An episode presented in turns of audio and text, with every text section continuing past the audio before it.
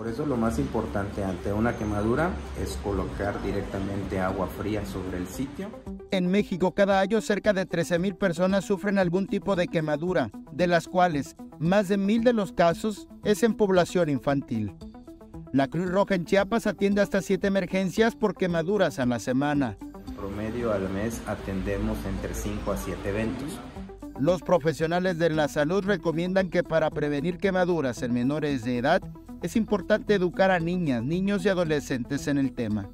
En algunos casos los accidentes involucran flamazos por experimentos e incluso retos en Internet. Se estima que 9 de cada 10 casos de quemaduras en infantes son por escaldaduras, es decir, por líquidos calientes como el agua, aceite y alimentos preparados. El resto son ocasionadas por fuego directo, descargas eléctricas o por contacto con químicos. Lo principal es colocar sobre un chorro de agua, en este caso prácticamente entre lo más fría posible, para evitar que en algún momento dado ese cambio térmico que está teniendo el órgano llamado piel, eh, nos pueda dar en alguno de los casos una de las situaciones de reducir el dolor y reducir las molestias en alguno de los casos en los pacientes dependiendo del tipo de quemadura.